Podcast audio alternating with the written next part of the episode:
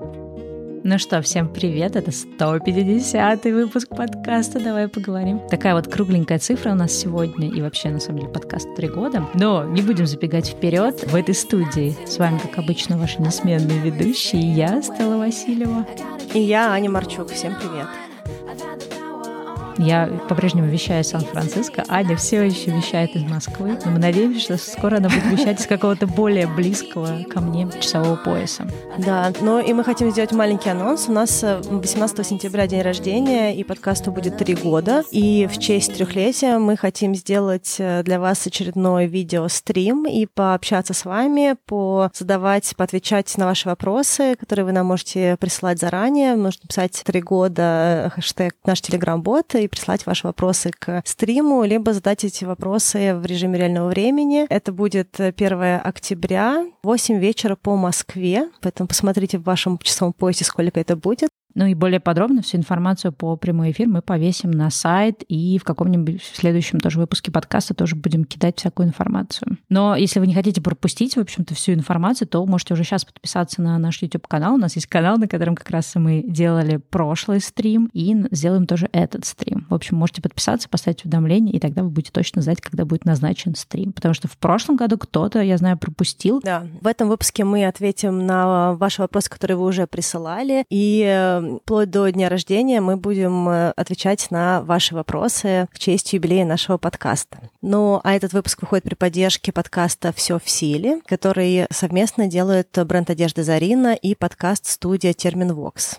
Да, и чуть дальше мы вам еще расскажем про этот подкаст. Ну что, Поехали с вопросами. Первый вопрос самый забавный, мы потому что очень улыбались, когда он пришел, и мы даже не понимали, включить или нет его. Вопрос был про то, стоит ли читать книги по саморазвитию. И Аня мне, когда этот вопрос продиктовала, говорит, слушай, говорит, мне кажется, из 50 выпусков подкаста, наверное, 137 там, или 145 вышли как раз на все темы, связанные с саморазвитием. И во многом основаны на книжках по саморазвитию. Да, да, то есть непонятно, серьезно или иронично задали этот вопрос, но мы все-таки все равно попробуем на него ответить, потому что на самом деле, при том, что кажется, что вопрос очень простой, на самом деле у него очень много разных оттенков. Ну давай я начну отвечать. Мне кажется, что первое вообще, что важно поговорить в этой теме, что какой-то существует, мне кажется, в данный момент культ саморазвития, и, наверное, ну не все люди, но какие-то люди могут ловить себя на том, что, ой, все как-то саморазвиваются, ходят на какие-то тренинги, марафоны, что там еще да, актуально сейчас, читают какие-то книги, а я ничего не делаю, не как-то не улучшаюсь, не апдейчу себя, не, не знаю, не прогрессирую, не расту никуда. И может быть такое вот ощущение, что все куда-то бегут, и мне мне тоже надо. И вот этот вот культ саморазвития, он иногда может сбивать тебя с твоего курса и заставлять тебя там действительно читать какие-то книги, про которые все рассказывают и так далее. И мне кажется, что ответ на надо ли не надо читать книги, вопрос как бы надо ли вам. То есть нет, э, мне кажется, какого-то общего абсолюта, что всем обязательно нужно читать книги по развитию. Или что, ой, это саморазвитие, это какая-то ерунда, все там с этим носятся, как с трендом, никому это не надо. То есть мне кажется, что если есть какой-то запрос, запрос разобраться в отношениях с людьми, или запрос, э, не знаю, повысить самооценку, оценку или запросы разобраться с внутренним самозванцем, то можно ответы на эти вопросы искать в книгах или, в принципе, читать какие-то книги на какие-то более широкие темы и что-то узнавать. И, в принципе, мы с Аней, как вы понимаете, очень много таких книг читаем, но я хочу сказать про себя, что у меня бывают периоды, когда я вообще не читаю никаких книг по саморазвитию. То есть, мне кажется, последнюю я читала весной. То есть сейчас у меня нет запроса. У меня есть э, запрос на не художественные книги, то есть я читаю там про то, как делать хлеб, не знаю, как ловить рыбу или еще что-то, но про саморазвитие мне не интересно. При этом этот же контент про саморазвитие развития я могу просто получать из YouTube или из подкастов. То есть мне, в принципе, всегда интересно что-то такое узнавать, но это не обязательно как формат книги. То есть мне кажется, что тут надо разделить. Во-первых, не надо всем гнать в тему саморазвития, и второе, не обязательно читать книги, чтобы саморазвиваться. Да, но я хотела еще сказать про то, что, мне кажется, само по себе слово саморазвитие, оно ну, очень абстрактное, потому что мы развиваемся в разных направлениях, и, допустим, если ты любишь готовить, и ты читаешь книжки, допустим, как печь хлеб, это тоже саморазвитие, да, но это отличается от того, чтобы читать, как повысить свою самооценку. Да? Там семь шагов к успешной самооценке. Да? То есть это разные зоны приложений, но и то, и другое фактически книги по саморазвитию. Поэтому тут вопрос, что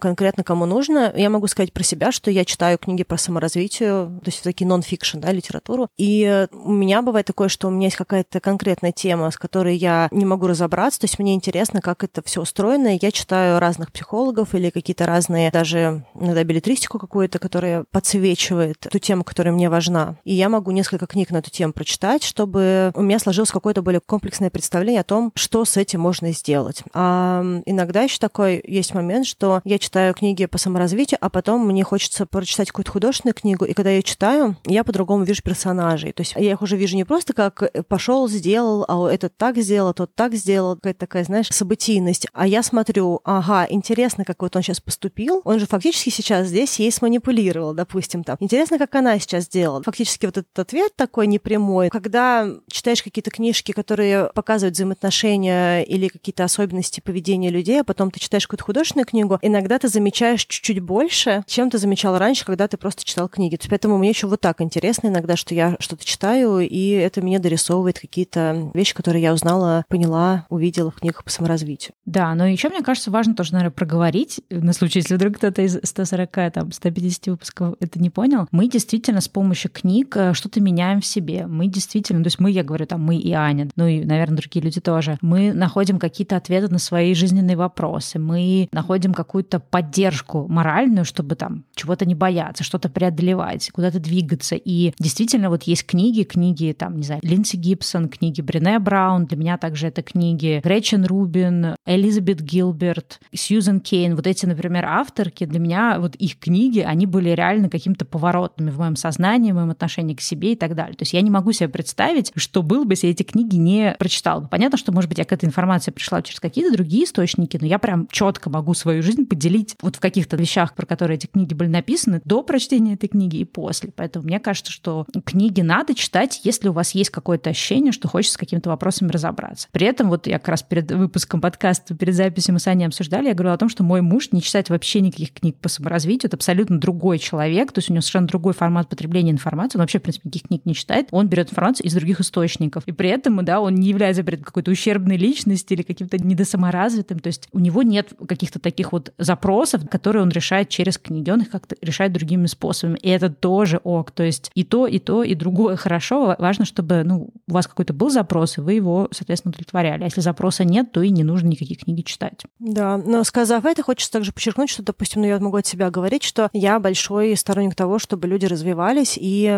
не зависали на той точке, где они находятся, и как-то предавались периодически какой-то рефлексии, как-то себя переосмысливали и вообще понимали, что и зачем они делают. И мне кажется, что вот в вопросе того, стоит ли читать книги по саморазвитию, это, вот, в общем-то, мне кажется, каждый выбирает для себя. Но для меня однозначно, стоит ли человеку развиваться. И для меня ответ, что да, мне кажется, важно развиваться, потому что если ты не развиваешься, фактически ты стагнируешь, и стагнация, как правило, в мире, который двигается, это значит, ну, какой-то степени тоже деградация в том или ином виде. Может быть, сейчас будет звучать как-то жестко, но это немножечко отбрасывает, мне кажется, нас на какую-то точку назад, если мы не вкладываем в себя, в свое развитие. Поэтому просто разные люди по-разному это делают. Кто-то через рефлексию, через контакты с людьми, через какие-то тренинги, курсы, все что угодно. То есть кто-то берет из книг, кто-то берет из подкастов, кто-то берет из работы с психологом и много чего еще. Да? Но фактически это какое-то движение, которое, мне кажется, очень важно ну, в себя вкладывать, как-то инвестировать для того, чтобы как-то себя хорошо ощущать в этом мире. Ну, не знаю, мое такое мнение.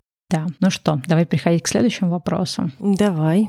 Следующий вопрос был такой. Слушая ваш подкаст про книги, вот, кстати, да, у нас много выпусков, где мы как раз советовали книги по саморазвитию, я бы очень хотела, чтобы вы осветили тему для тех, кто не умеет заниматься и работать под фоновую музыку, телевизор и вообще любой шум воспринимается как дистракшн, то есть как отвлечение. У меня библиотеки — это средство спасения. Всегда пытаюсь натренировать себя, развить себе способность работать под фон, не отвлекаясь. Как вы считаете, возможно ли это? И если да, то как? Мне кажется, что тут не очень понятна задача. То есть зачем нужно себя натренировать, работать под какой-то фон? Потому что так или иначе любой звук, который для человека не медитативный, это отвлечение. И есть люди, которые могут э, сфокусироваться на каком-то деле, да, то, что вот называется состояние потока, когда рядом э, могут, не знаю, взрываться дома, орать люди, сигналить машины, а ты просто продолжаешь читать книгу, да, такой а-ля просветленный буддист. Но в большинстве случаев все равно любой шум вокруг нас — это отвлечение. И тренировать себя можно, мне кажется, только умением фокусироваться, то есть это фактически, вот, если прям есть такая задача, задачи. Это, мне кажется, какие-то практики медитации осознанности. Но я могу сказать про себя, что я могу работать в фоновом шуме. То есть, допустим, когда я сижу в кофейне, и там общий такой рассеянный звук. И мне нравится работать, когда есть такой фоновый шум. Я могу работать под concentration music, да, то есть музыка, которая направлена на концентрацию. Но если, допустим, рядом будет работать телевизор, играть э, радио, где люди разговаривают периодически достаточно еще громко, ну, то есть вот когда есть какой-то такой вот на стиле ведение диджейское, или когда люди будут громко там смеяться, кричать, что-то еще, я не смогу работать, и поэтому я, если я работаю из каких-то внешних пространств, допустим, из кафе, и э, есть риск того, что я не смогу попасть в эту медитацию и фоновый шум, у меня всегда, всегда, всегда с собой есть беруши. И когда я путешествую, у меня тоже всегда с собой есть беруши и на случай сна, и на случай работы, и на случай всего. Поэтому, ну вот, мне кажется, что в этом вопросе хотелось бы немножечко детализации, но вот из того, что я поняла, что человек себя пытается заставить искусственно работать под какой-то раздражающий фон, и мне кажется, что в этом нет необходимости.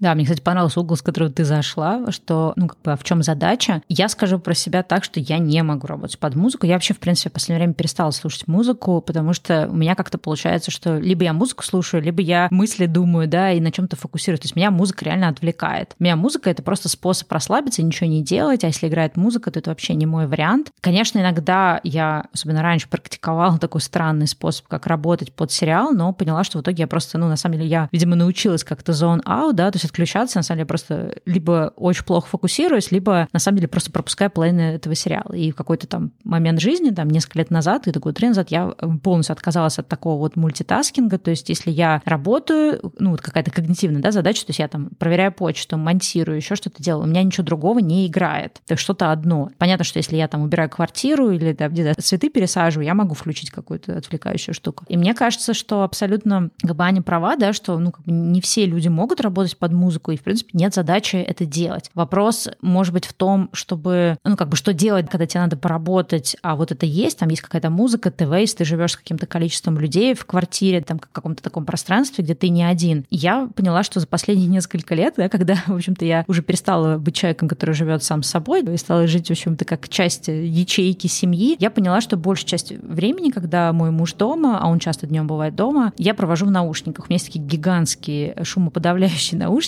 просто которые ты их надеваешь на себя, включаешь кнопочку включения этих наушников, у тебя даже такой какой-то, ты как будто в космосе. То есть я могу даже не слушать ничего в этих наушниках, просто их включать, и, соответственно, в этот момент я не буду слышать каких-то лишних шумов, потому что я, например, если я что-то делаю, и муж смотрит YouTube или телевизор или еще что-то, там какой-то слушает какой-нибудь подкаст, если это вслух, то ну, либо я его прошу одеть наушники, либо я одеваю наушники сама. То есть я, например, вообще не могу работать, когда есть шумы чужих людей. И мне кажется, что вот в этом вопросе важно не понять, как э, научиться да, работать под шум, а понять, что моя продуктивность, моя сфокусированность зависит от уровня шума. И дальше вопрос, что я могу делать? Либо у нас там с домашним есть какая-то договоренность на тихие часы, например, там договоренность, что какое-то время все соблюдают тишину. Либо у нас есть договоренность, ну, как вот у нас с мужем часто просто говорю, слушай, можешь одеть наушники мне громко. Он просто берет спокойно одевает. То есть у нас нет как бы даже какой-то битвы на эту тему. Либо если, например, я захожу в гостиную, а он уже что-то смотрит, ну, как бы логично, что я просто одеваю наушники, да, чтобы слушать там свой подкаст, пока я там что-то там делаю тоже в гостиной. Поэтому мне кажется, что лучше понять, что это некое твое ограничение и думать, как бы, как я могу найти себе тишину. Ну вот действительно там библиотека или какое-то пространство может быть средством спасения. Мне кажется, это нужно все-таки не тренировать, а понимать, что это какие-то особенности твоего организма. Потому что есть также такая тема, ну, возможно, даже могу посоветовать автору вопроса погуглить, это, во-первых, высокочувствительные люди, да, это люди, для которых любые вот эти вот сенсорные перегрузки воспринимаются гораздо сильнее. То есть какой-нибудь человек может сидеть в там шумном помещении, такой, да нормально здесь. А для человека, например, высокочувствительного, это будет просто звучать как просто в пять раз, э, в пять, в пять раз выше децибела. И, ну, как бы есть разные другие тоже, в общем-то, нейроотличия, да, когда люди плохо переносят громкий шум, и он может их реально, ну, как бы он для них воспринимается в реальности громче, чем для какого-то другого человека. Поэтому, мне кажется, тут надо не тренировать это, а принять, что есть такая штука, и, не знаю, либо покупать какие-то наушники с шумоподавлением, либо, как Аня говорила, да, что она носит с собой всегда беруши. Мне кажется, это вполне нормальный вариант. Я, к кстати, тоже раньше, когда путешествовала, брала то же самое беруши, чтобы в каких-то там, не знаю, если там каком-нибудь отеле останавливаешься, где оказывается, что ты живешь в центре города, и у тебя там просто, не знаю, какие-то трамваи ездят с утра до ночи, то ты просто одеваешь беруши и в них спишь. И я как бы долгое время, в принципе, спала в берушах, и, ну, как бы, и мне было от этого прекрасно жить. Да, я еще хотела сказать, что вот как говорили про книги по саморазвитию, есть Кэл Ньюпорт, и у него есть э, как раз книги, которые говорят про работу, про концентрированную работу. И вот тут хочется напомнить про то, что есть shallow work и есть deep work. И э, когда мы говорим про эту работу концентрированную deep work, то ее достаточно сложно делать, когда есть очень много разных отвлекающих э, шумов. Фактически это та работа, которая требует настройки, когда ты погружаешься, входишь в состояние потока, и какое-то продолжительное время... Такого глубокого фокуса. Да, ты фокусируешься только на этой работе, ничего у тебя не приходит смс э, не играет музыка, под которую можно подпевать, не разговаривают с тобой люди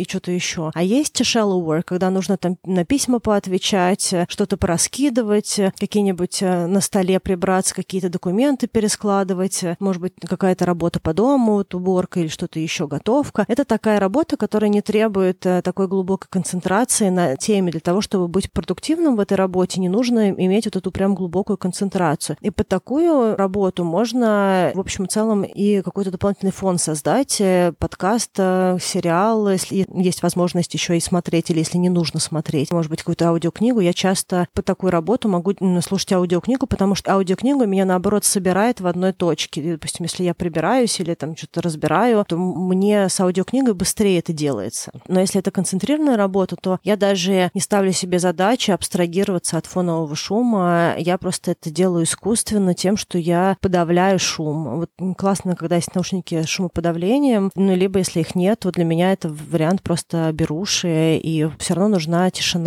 для такой работы, для продуктивности. Иначе просто это сильный перегруз для мозга, и все равно быстрее устаешь. Да, мне, кстати, понравилось, что вот как раз в этой книге Deep Work, по-русски ее перевели как «В работу с головой», Кэлла Ньюпорт, он даже приводил такие факты, что есть исследования, которые говорят о том, что люди, работающие в open space, да, то есть это когда большое такое офисное пространство и какие-то маленькие перегородочки или вообще нет перегородочек, просто огромный такой спортзал со столами рабочими, что там эффективность людей падает в разы, и эффективность людей, которые работают в офисах или в каких-то уменьшенных ну, помещениях, где там несколько всего столов, она гораздо выше. И в Америке что-то такая штука есть, что недавно я узнала, что если у человека, например, есть есть э, официальный диагноз, да, синдром аутического спектра, то там тебе, ну, как бы твоя компания обязана предоставить тебе какое-то более э, комфортное для тебя помещение, потому что тебе будет в open space, да, или в каком-то шумном месте некомфортно работать, и компания обязана тебе предоставить условия для работы, где будет тихо. Ну, то есть либо они тебе там наушники покупают, ну, за счет, да, компании, либо они какое-то выделяют тебе офисное пространство и так далее. И вот в Америке даже в некоторых штатах есть прям такой закон, что тебе обязаны как-то удовлетворить твои потребности. Еще, кстати, в контексте этого разговора хотела посоветовать очень интересную книгу. Эта книга, я не знаю, переведена на русский или нет. Если передаем, мы в описании укажем. По-английски она так и называется «Silence», то есть «Тишина». И автор книги Эрлинг Каге. По-моему, такой норвежец. В общем, книга написана в таком очень, мне кажется, норвежском стиле. Она такая очень спокойная, очень такая вдумчивая, философская. И эта книга про то, что тишина является сейчас, по сути, привилегией. Потому что чем, например, человек, ну, условно говоря, там даже говорилось о том, что чем человек богаче, тем проще ему себе позволить тишину. Он может жить там в огромном особняке, удалиться в соседнюю комнату, и, там, не знаю, в другой конец особняка, или у него может быть какой-то огромный дом с большим садом, где он не слышит соседей. А чем человек беднее, да, соответственно, тем больше людей живут в одной квартире, тем меньше у тебя шансов на какую-то вот такую тишину. Ну, тут как бы можно поспорить, да, там человек может жить где-нибудь там в горах, в принципе, в какой-нибудь избушке, точно так же у него будет тишина. И он как раз говорит о том, что тишина — это очень важная вещь. Тишина так же, как не только вот э,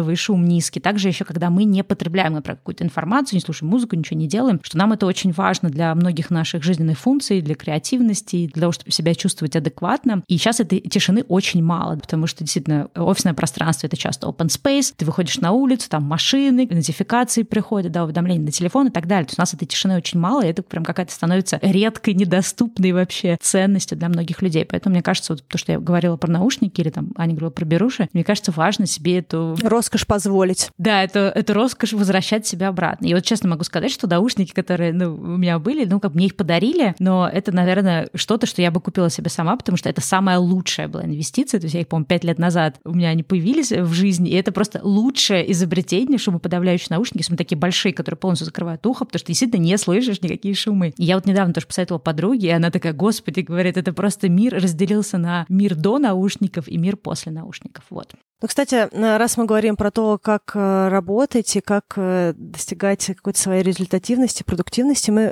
хотим рассказать про нашего спонсора, про подкаст, э, который называется «Все в силе». Ведут этот подкаст два журналиста. Это Женя Милова и Гриш Туманов в подкаст приходят женщины, разные успешные женщины, просто какие-то суперклассные женщины, которые рассказывают про свою профессию, как они в этой профессии развивались, как они достигали результата, были у них какие-то проблемы в достижении, возможно, где-то они сталкивались какой-то стереотипизацией, если так можно сказать, да, с каким-то подходом к работе, который привязан к гендеру, не привязан к гендеру, на который вызывал у общества вопросы скорее, да, допустим, вот в первом выпуске там Саша Сулим, и она рассказывает про то, как она брала интервью у маньяка, и как э, все поражались вообще, что она решилась на такой шаг интервьюировать, э, вообще быть в такой сложной теме, интервьюировать человека такого э, тяжелого, и не снились ли ей потом кошмары и прочее. То есть есть какие-то стереотипы, и в этом подкасте очень таком приятном, лайтовом ведущие, они как раз пытаются понять путь женщины в профессии и как они какие-то эти сложности преодолевали, сталкивались с чем и что еще там было в этом пути.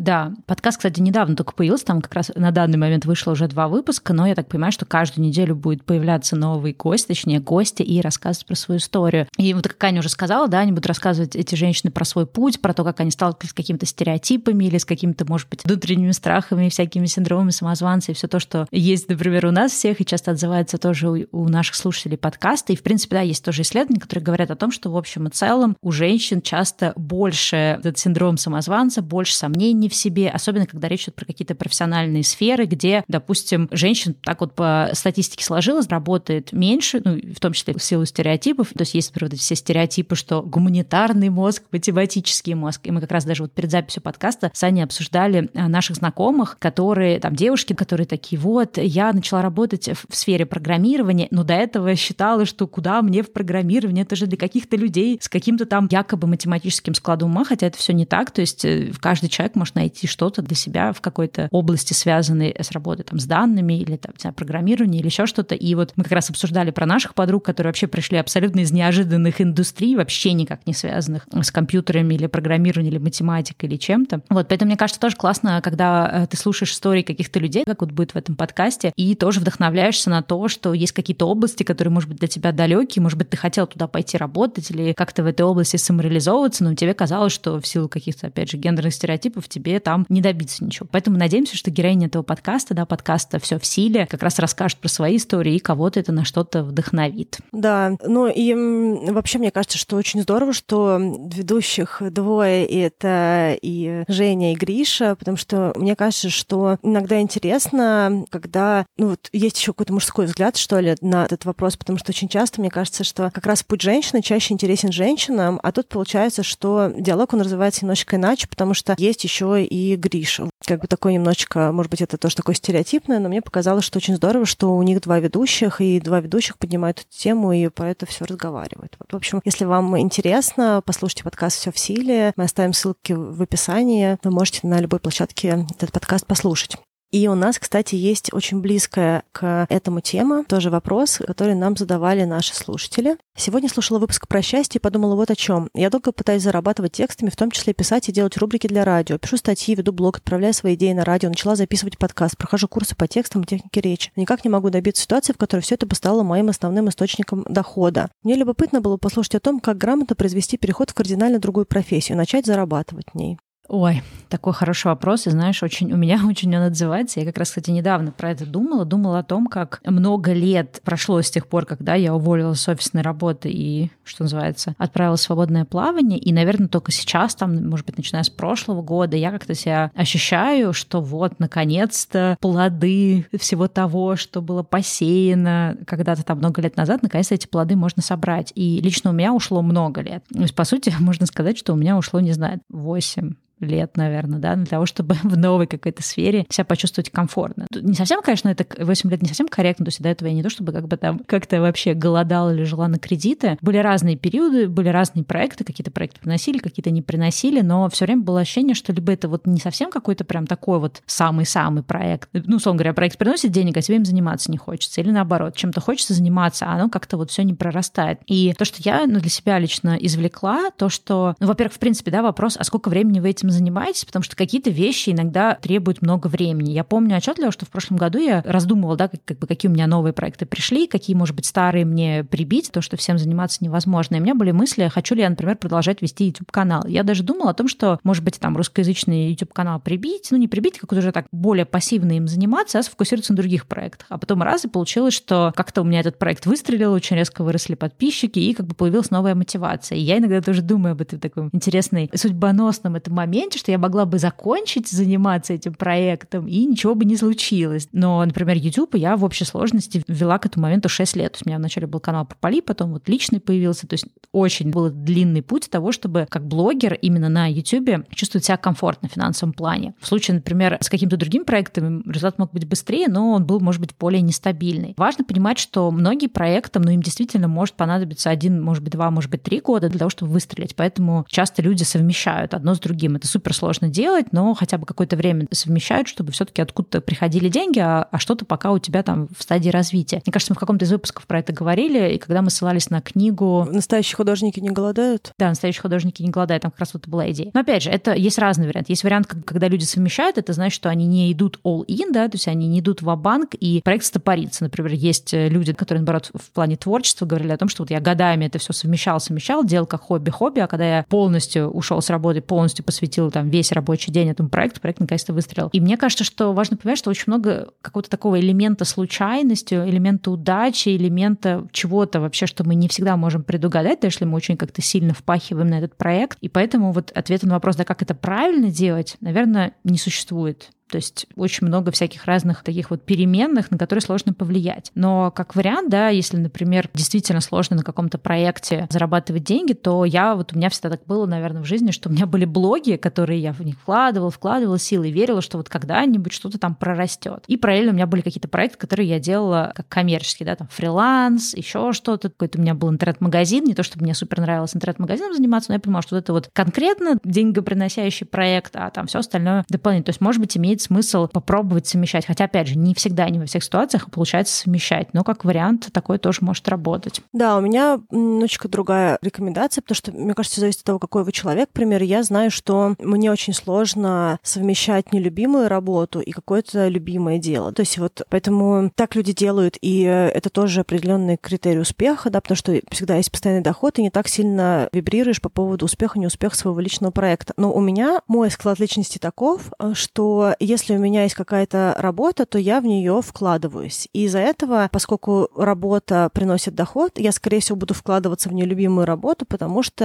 это мой такой долг, то есть дьюти такой. То есть я вписалась, я это делаю. И мой проект всегда будет оставаться сильно в более э, низком приоритете по остаточному, да, такому признаку. Да, поэтому могу сказать по себе, что вот то, как у меня получилось, да, оно получилось супер случайно, но мне нужно было, во-первых, иметь паузу между той работой, которую я делала много, и в какой-то момент времени я не готова была ее дальше делать. И той работой, которую в итоге мы сейчас со Стеллой делаем, и какими-то другими проектами, которые прилетают. И у меня получается во все эти проекты вкладываться, потому что все они мне нравятся, и для всех этих проектов у меня есть место, и они для меня одинаково приоритетны в какой-то степени, потому что я всех хочу делать. И вот моя, наверное, рекомендация такая. Она немножечко идет из моего личного опыта. У вас есть какая-то работа, начинайте с нее откладывать, прям вот подумайте о том, как вы можете на какое-то время тратить меньше для того, чтобы больше отложить на какой-то период такой заметный, к примеру, хотя бы чтобы на полгода у вас были деньги. И ну, вот лично мне кажется, что нужно, если у вас не получается полноценно инвестировать в свои проекты и полностью зарабатывать в новой профессии, то, возможно, это потому, что вы гораздо больше с точки зрения своего времени, энергии и ресурсов инвестируете в свою основную работу. И тогда, может быть, имеет смысл уйти с той работы, имея накопление, если как бы, это позволяет жизненная ситуация. То, что ну, каждый тоже, ну, я не могу говорить за все жизненные ситуации, не все могут так сделать. И какое-то время передохнуть, потому что для того, чтобы войти в новую профессию полноценно, нужно, чтобы был небольшой воздух между одним и другим. И потом просто не оглядываясь, вкладываться в новую профессию, понимая, что это будет будущий источник дохода и делать то, что там нужно будет делать. Если вы хотите хотите зарабатывать текстами, писать какие-то а, аудиопродукты, работать на радио, что-то еще, то вот в этом должен быть фокус. Просто понимаю, что есть сейчас какие-то деньги на какой-то период времени, просто по максимуму вкладываться в эту новую роль, себя идентифицировать с этой новой ролью, потому что вы себя, скорее всего, идентифицируете с той основной вашей ролью, а эта роль для вас факультативная, и вы себя полностью так не ощущаете. И э, очень важно начать себя ощущать в новой роли, и из этой роли уже идти общаться с людьми и делать те вещи, которые нужно делать для того, чтобы там зарабатывать. Пометуя, что первое время, возможно, не будет дохода или доход будет очень маленький, и, э, скорее всего, все равно придется как-то еще, может быть, где-то взять какую-то подработку тут и там. Но в этот момент у вас будет вот эта основная работа, а подработка факультативная. То есть у вас немножечко будет такой вот э, turning table, да, немножечко сменится фокусировка, и такие правила игры сменятся. Поэтому вот моя рекомендация в том, чтобы иметь финансовую подушку, уходить с работы, которая уже потеряла актуальность, и полностью инвестировать себя в новый проект, не оглядываясь назад, принять то, что будет серая зона, когда будет хотеться вернуться обратно, не оглядываться обратно, делать новые проекты и в них себя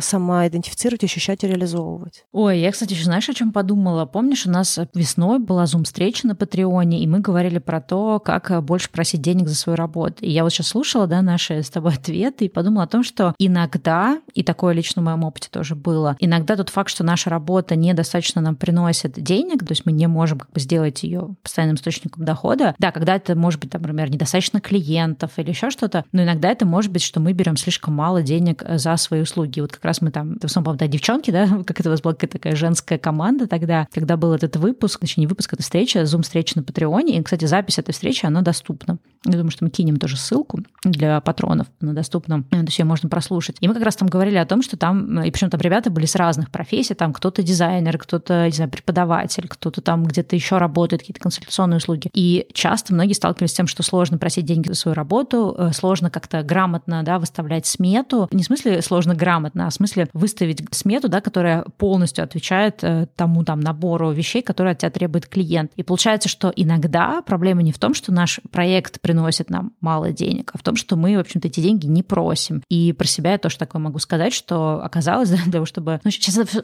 прозвучит, наверное, супер как-то сально и в духе вот этих марафонов заработай, как заработать, да, и как-то поменять свои отношения с деньгами. Но правда заключается в том, что действительно иногда нужно менять свои отношения с деньгами, понимать, что если мне нужно больше, ну, то есть, условно говоря, если не то, что мне больше денег, да, но если я хочу, чтобы моя там фриланс приносил мне адекватные деньги, нужно понять, окей, как я могу повысить уровень своих навыков, да, или там делать работу быстрее, качественнее, профессиональнее, выше, то есть как-то повысить, если требуются свои какие-то навыки, что мне нужно для этого сделать, и что мне нужно проинвестировать, например, в свой профессионализм, и дальше просто переходить на какую-то другую ставку. У меня такой был, кстати, опыт на Upwork, когда я здесь уже в Америке работала фрилансером, и в какой-то момент я была занята другими проектами, я вроде бы не хотела отказывать клиентам на Upwork, я просто повысила в два раза ставку, там, почасовая ставка, и, как ни странно, мне все равно продолжали присылать приглашения. То есть это не значит, конечно, что прям кто-то прям, может быть, мне бы эти деньги там сыпались бы отовсюду от каждого клиента, но то, что у меня повысилась часовая ставка, людей не смущало. И вот это тоже такой момент, что иногда это вопрос, адекватно ли мы деньги берем за свою работу, адекватный ли у нас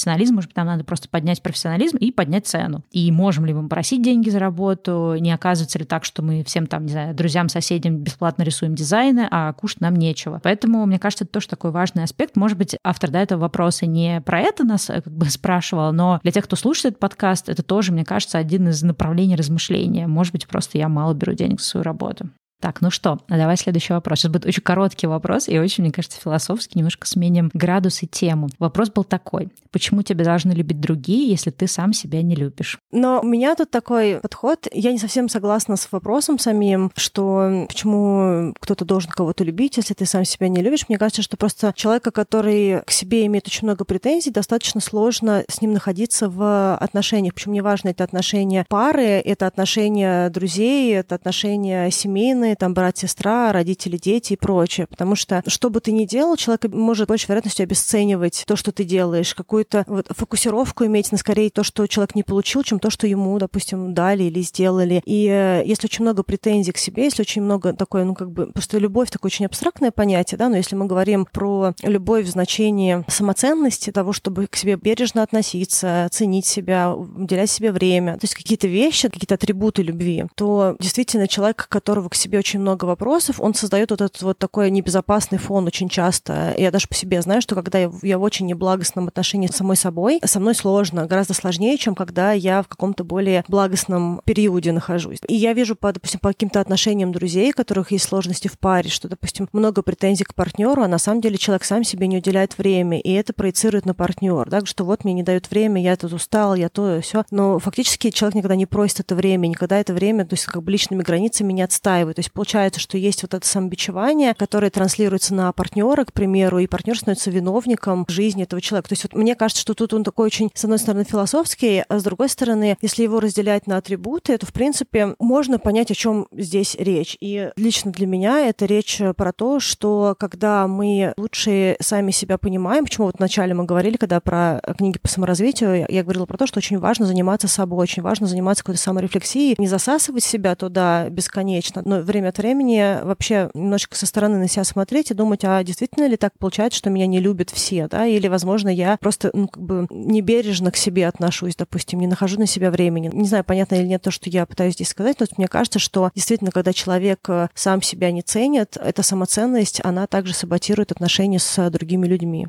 Да, но я, кстати, хотела бы другой немножко аспект принести, ну тоже поспорить с этим вопросом. Ну так, не то, что поспорить, но у нас вот философская такая да, дискуссия. Мне кажется, что то, любишь ты себя или нет, и любят тебя другие или нет, вообще эти вещи не связаны. Ну, то есть мне кажется, что нет, есть какая-то такая, наверное, второстепенная связь, но в общем и целом ты можешь себя недооценивать, ты можешь себя, там, не знаю, постоянно гнобить, ругать за все. Но при этом в твоей жизни все равно могут быть люди, которые любят тебя, ценят и вообще считают тебя супер классным, а ты просто такой низкой самооценкой, такой самобичун. И при этом ты не знаешь, что тебя другие люди не любят. Хотя я согласна, что бывает такая степень нелюбви к себе, такая, ну, как бы, не знаю, у меня были, наверное, в моей жизни такие люди, с которыми то, что вот как Аня говорила, с ними очень сложно ходить. Они постоянно постоянно, о боже, у меня целлюлит, боже, я такая тупая, о боже, да мне ничего не получится. И ты просто в какой-то момент просто устаешь от того, что как-то все очень минорно. И это не какой-то ну, период жизни, то есть, да, у каждого из нас бывает минорный период жизни, и, и друзья для того и нужны, да, чтобы нас поддержать. А это как бы постоянно, то есть все плохо, все, что я ем, э, привет демонизации еды, то, как я выгляжу, привет демонизации тела, все, что я делаю, это говно, у меня ничего не получается, и вообще я какой-то кривой, косой и прочее. С такими людьми действительно сложно. Но при этом это не означает все равно, что если этот человек тебе как друг дорого, ты его не будешь нежно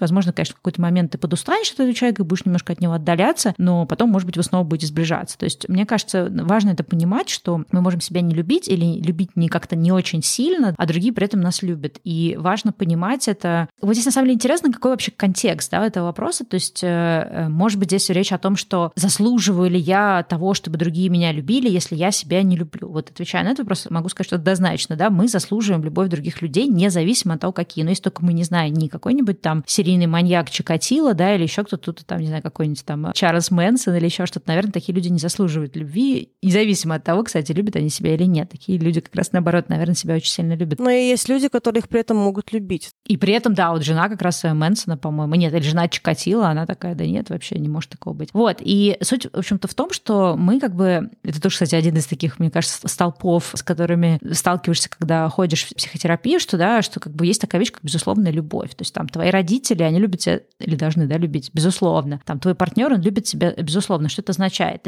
Он любит тебя не за, не за то, что ты должен каким-то быть, или какие-то действия выполнять, или каким-то образом одеваться, или как-то там сильно себя ценить или не любить. То есть этот человек тебя любит просто потому, что ну вот где-то что-то сошлось, да, на каком-то уровне, не знаю, серотонины. Такое больше как принятие, да, что человек уже понимает, что вот ты такой, что вот у тебя есть вот такие качества, вот такие качества. То есть ну, это вот какая-то такая точка, в которой вы находитесь так долго в отношениях, и вы, в общем-то, друг другом довольны, что ты понимаешь, что, допустим, у тебя истеричная жена, но вот такой у нее минус, зато она классная, добрая и вкусно готовит, допустим. Вот я понимаю, что муж у меня немножечко педант, но зато он вот э, какой-то еще. И, в общем и целом, мы нашли какой-то баланс в, в том, как наши отношения выглядят, и мы друг друга ценим за то, какие эти отношения есть там и прочее, прочее. Да, ну или может быть такое, например, что в какой-то период э, там, времени я, может быть, действительно нахожусь в каком-то миноре, да, мне кажется, что все мои проекты какая-то кривизна, и все, в общем, я плохо делаю и вообще какой-то лузер по жизни. И это не означает, что люди вокруг меня, мои там друзья или мой какой-то партнер э, не должен меня в этот момент любить. То есть мне кажется, что эти все-таки вещи не совсем связаны. Единственное, что я хочу сказать тоже в дополнение к тому, что ты говоришь, я с тобой полностью согласна, что ну, реально очень сложно другого человека осчастливить, если человеку супер плохо, и он все время ищет повода для того, чтобы валидировать это плохо. Когда ты, ну вот, если человек в пространстве ищет, почему плохо, где его обидели, почему мир с ним несправедлив, что все черное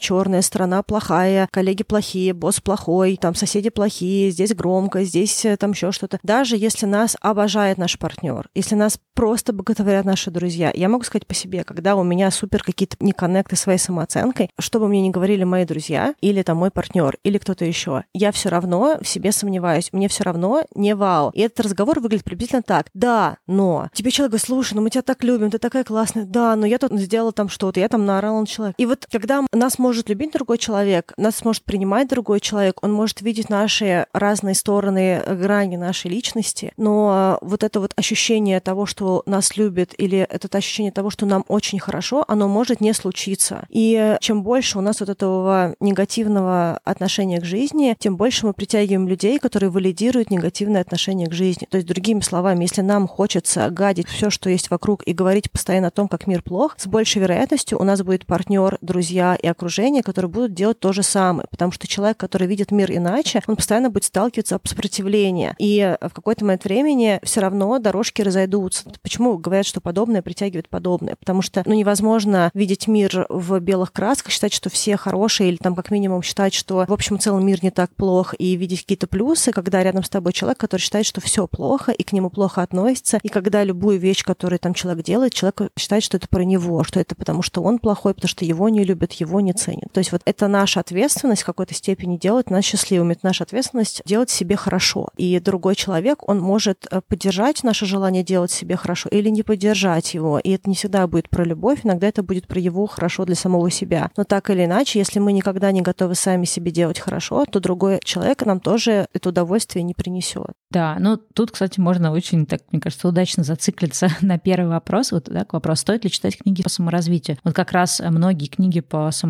помогают разобраться в себе и понять, почему я себя не люблю, почему я себя недооцениваю, почему я себя все время ругаю, гноблю и так далее. Потому что иногда это могут быть какие-то установки, с которыми можно как раз как-то, ну не то, что даже подразобраться, но как-то посмотреть на них с другой стороны через какие-то книги. И вот мне лично книги очень сильно помогали, в том числе с выстроением самооценки.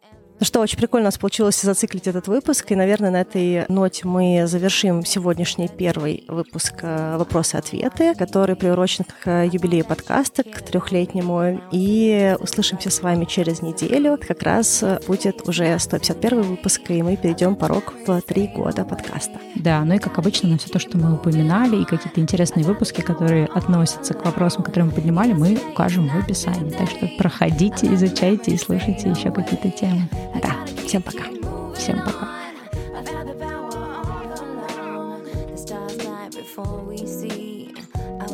before I was me.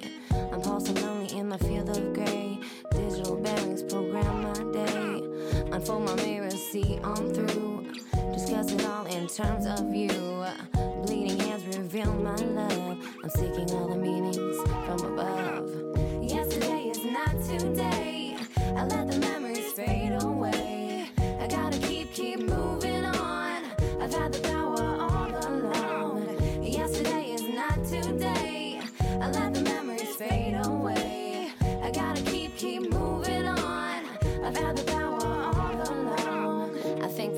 find a light. Fuck the weak folks who won't fight. We gotta stand up and take what's ours. Show the youth how to reach for the stars. I'll take my spaceship straight to Mars. And you could chill in those corporate bars. But I would love some company. So, how's about you joining me? In fact, you could steer, baby. Then bring the others and we will all be free. Cause if I'm secluded, then you're alone. I'm slowly torn from my throne. Wasted visions of purity. Salvation isn't found in the majority. Collect my values in my purse. I bore my soul with each new verse. Yesterday is not today. I let the memories